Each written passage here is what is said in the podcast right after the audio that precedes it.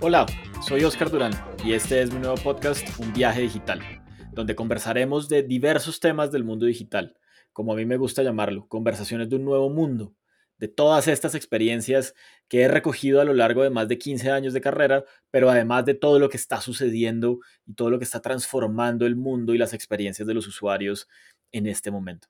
Así que acompáñame en este viaje. Bienvenidos.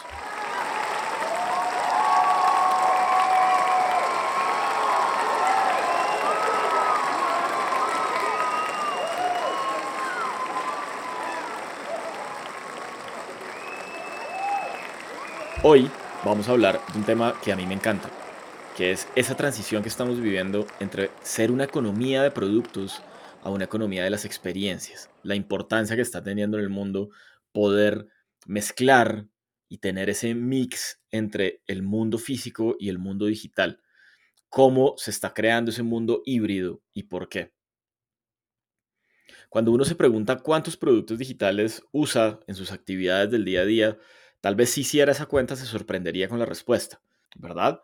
En esta entrada y en este episodio vamos a hablar de eso, del uso que tenemos de los productos y cómo ese uso se ha venido transformando a la experiencia del cliente.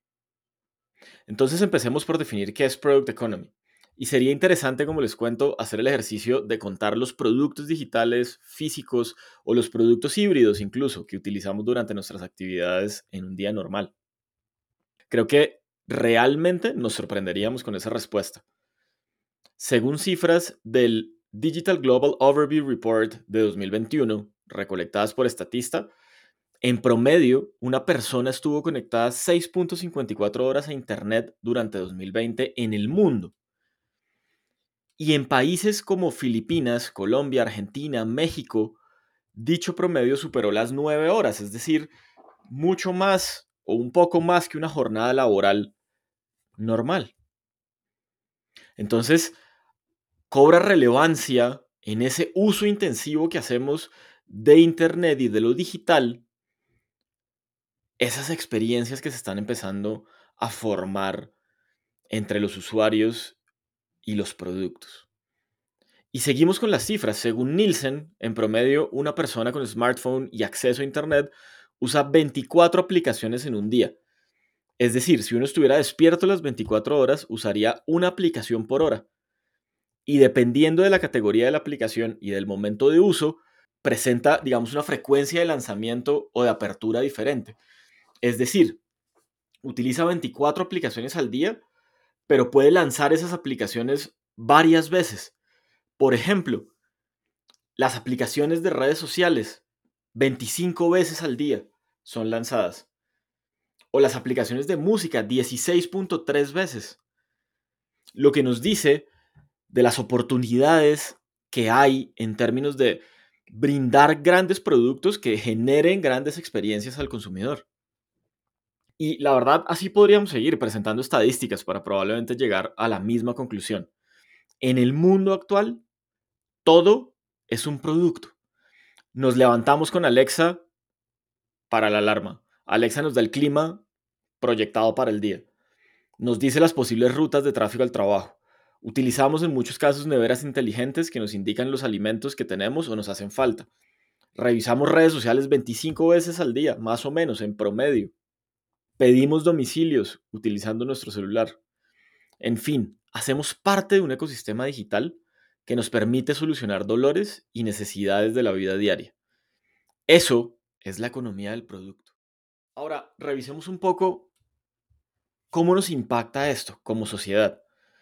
Llevamos más de 120 años interactuando con productos y servicios de todo tipo, físicos y digitales. Sin embargo, se ha venido dando un proceso de transformación en los últimos 15 o 20 años, que además se ha acentuado en el último año y medio dada la aceleración en la adopción tecnológica generada por la pandemia. La tecnología sin lugar a dudas ha cambiado nuestras vidas, para bien o para mal en algunos casos, dependiendo de cómo le veamos. Pero lo ha hecho, nos ha cambiado, la innovación se ha acelerado gracias a la tecnología. Los hábitos de uso y consumo de productos y servicios por parte de los usuarios se han modificado. Vivimos más tiempo conectados y tenemos más dispositivos interconectados. de alguna manera los niveles de adopción de tecnología, como les comentaba hace unos segundos, han aumentado. Y en la medida que la penetración de Internet y los dispositivos tecnológicos crece, las personas adoptan más y mejor o de mejor manera la tecnología. Esto ha hecho que los volúmenes y la calidad de los datos que se recogen de los usuarios sean increíblemente grandes, pero además que el poder de decisión en la compra se traslade en mayor proporción al cliente o al usuario, planteando un reto muy interesante para las empresas que desarrollan productos y servicios. El mundo se ha transformado. Ahora vivimos en un mundo que prácticamente es un espacio interconectado, donde la diferencia entre las experiencias en los productos físicos y digitales son cada vez menores. O por lo menos eso es lo que están esperando los usuarios, que esas diferencias entre los productos que suceden en el mundo físico y lo que sucede en el mundo digital pues sea cada vez menor. Los usuarios han entendido que el mundo es uno solo y los productos o servicios que usan tienen que ofrecerles una experiencia única y fluida para solucionar sus dolores y necesidades. Y uno de los impactos más significativos de toda esta transformación está sin duda en el nivel de engagement o de compromiso de los usuarios con los productos y con las marcas. Solo el 11% de los consumidores de productos nuevos siguen comprometidos con los mismos productos 52 semanas después. Ni siquiera un año de engagement para nuestros usuarios con nuestros productos. Tremendo reto el que existe hoy en día. Esto nos ha llevado a un proceso de transición y de transformación. Necesitamos hacer una transición efectiva entre los modelos de desarrollo centrados únicamente en el producto hacia los modelos que involucren la experiencia del usuario como un todo. Históricamente nos hemos enfocado mucho en crear ecosistemas dentro de las empresas para construir productos de manera ágil, nos enfocamos mucho en el desarrollo.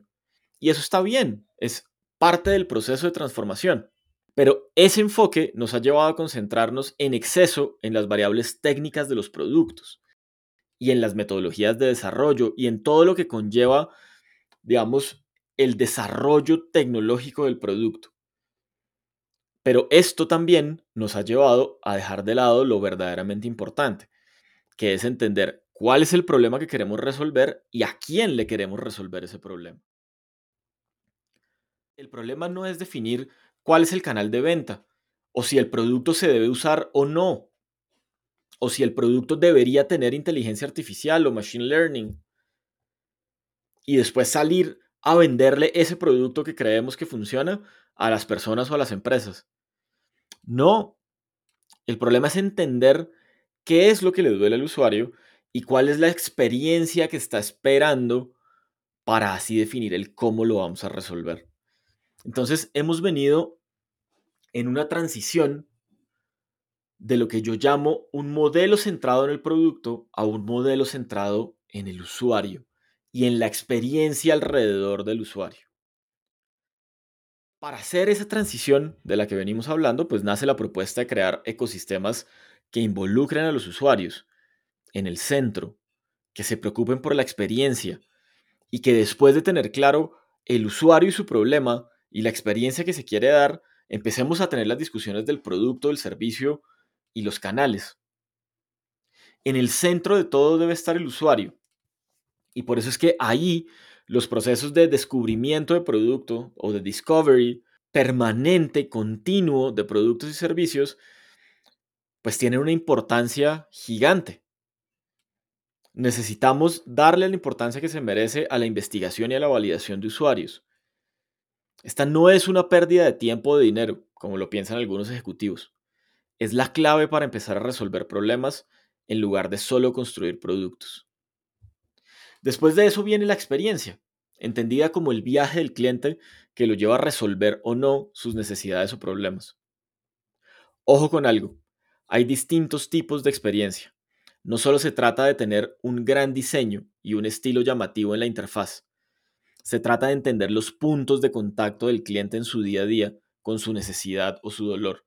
Se trata de integrar la experiencia de usuario en su vida para lograr encontrar la solución. Y después de eso, ahora sí hablemos de producto. Es decir, ¿cuál es el cómo? ¿Cómo vamos a resolver esa experiencia?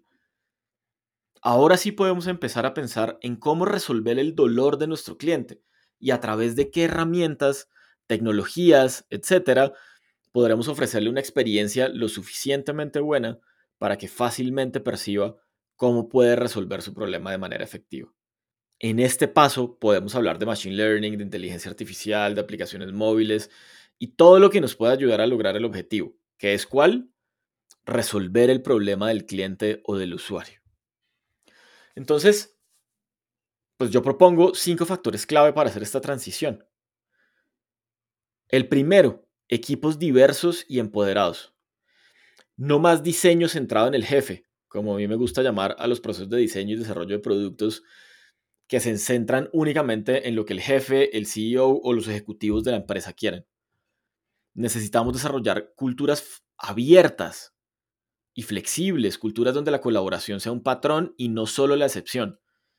La información y los datos deben ser fácilmente accesibles por todo el equipo y donde tengamos el concepto de fallar no como sinónimo de fracaso, sino como el sinónimo de aprendizaje. Nuestros equipos deben trabajar con base en roles claros y definidos. Los objetivos deberían fijarse teniendo en cuenta los problemas a resolver y no solo las cifras proyectadas de venta. Esto los lleva a querer romper paradigmas y hacer cosas distintas en lugar de tomar el camino fácil y centrarse en agradar a los mandos medios o ejecutivos de la compañía. No se trata de que los ejecutivos estén felices, se trata de que el cliente esté feliz. La diversidad de los equipos enriquece la interacción y mejora los resultados finales de nuestros productos y servicios. Hacer producto no es un problema únicamente de los equipos de producto o de marketing. Es un problema de la empresa completa. Luego, entre mayor diversidad de perfiles, géneros y maneras de pensar hayan en un equipo, mayor impacto podrán tener en los resultados que se obtienen.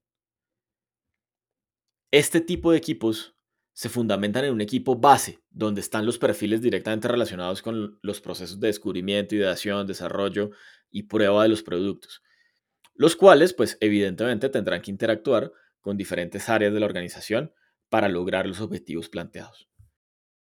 Y por último, en este primer factor, y no menos importante, los líderes de la organización necesitan cambiar su estilo. No se necesitan ya los líderes genios que todos lo saben que siempre tienen la respuesta. De hecho, todo lo contrario. Necesitamos los líderes que se permiten ser retados y desafiados por sus equipos, que incentiven a sus equipos a cuestionar sus direcciones y pensamientos.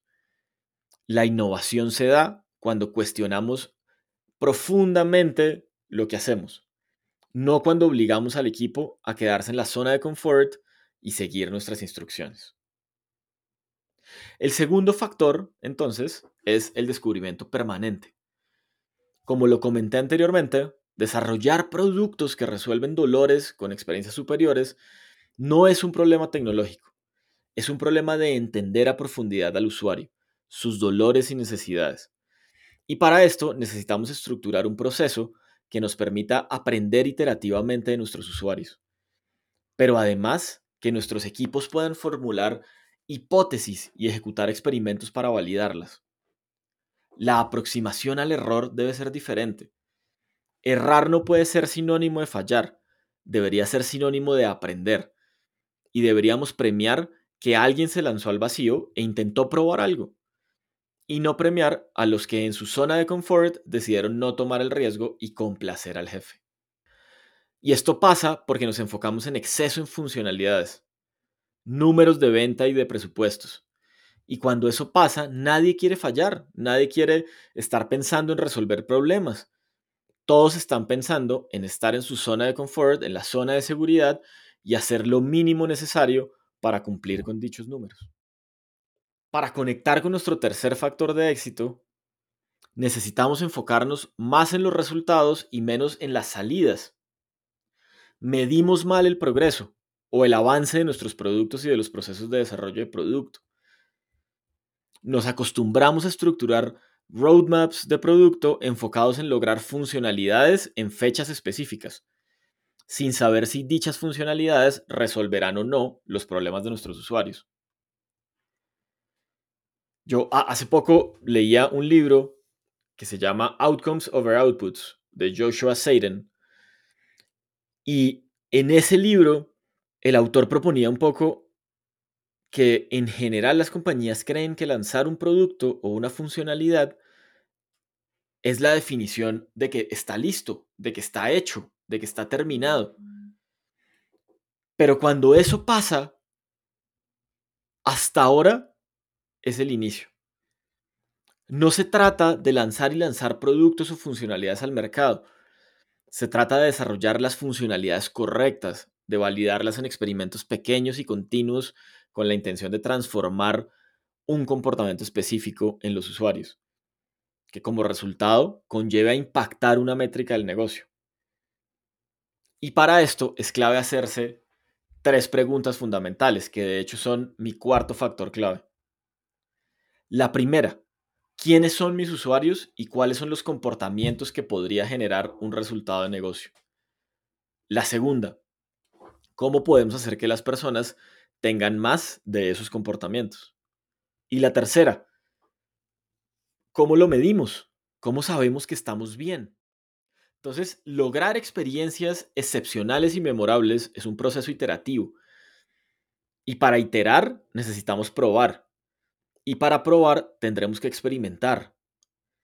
Los grandes casos de éxito como Netflix, Airbnb, Uber, Rappi, Disney Plus, entre muchos otros, no se han hecho de la noche a la mañana. Se han construido con base en el conocimiento adquirido de sus usuarios y el uso de sus productos. Y dicho conocimiento lo adquirieron gracias a dos cosas fundamentales. Conexión con sus usuarios y datos convertidos en información consumible por sus equipos. Contrario a lo que muchos pueden pensar, experimentar no es sinónimo de improvisar. Se necesita una metodología y unas herramientas para definir las hipótesis correctas, diseñar los experimentos adecuados y medir sus resultados. Un framework que a mí personalmente me gusta mucho es el framework de experimentación de David Bland y Alex Osterwalder, que presentaron en su libro Testing Business Ideas, el cual básicamente divide el proceso en dos grandes partes, el diseño del negocio y la experimentación. Cada vez que tenemos un prototipo del negocio, una idea nueva para probar, necesitamos entrar en este loop de experimentación y entender cuál va a ser el experimento que nos va a permitir probar esa idea de negocio. Es importante resaltar cómo en las etapas de descubrimiento y experimentación están ampliamente conectadas. No son etapas aisladas, hacen parte del mismo ciclo y son insumos la una de la otra. Un error muy común en las compañías es invertir en investigación de usuario pero no dar espacio a la experimentación o al contrario, partir de hipótesis sesgadas y sin conexión con el usuario o con el negocio. Y lanzarse a experimentar sin hacer un diseño de lo que se quiere medir y lograr. El reto entonces no está ya en cómo desarrollamos productos o servicios de manera ágil. El verdadero reto está en que los productos que creamos y lanzamos al mercado generen una experiencia integrada para el consumidor.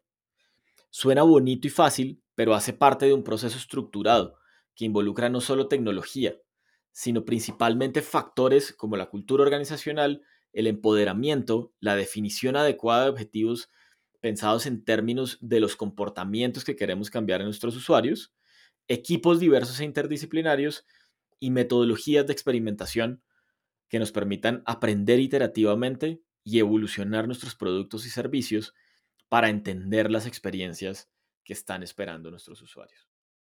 Y hasta aquí llegamos por hoy. Espero que te haya gustado y si así fue, me sigas en Instagram, LinkedIn o Twitter como arroba duranoscarefe. Y sigamos la conversación, sigamos compartiendo historias de este nuevo mundo. Chao, chao.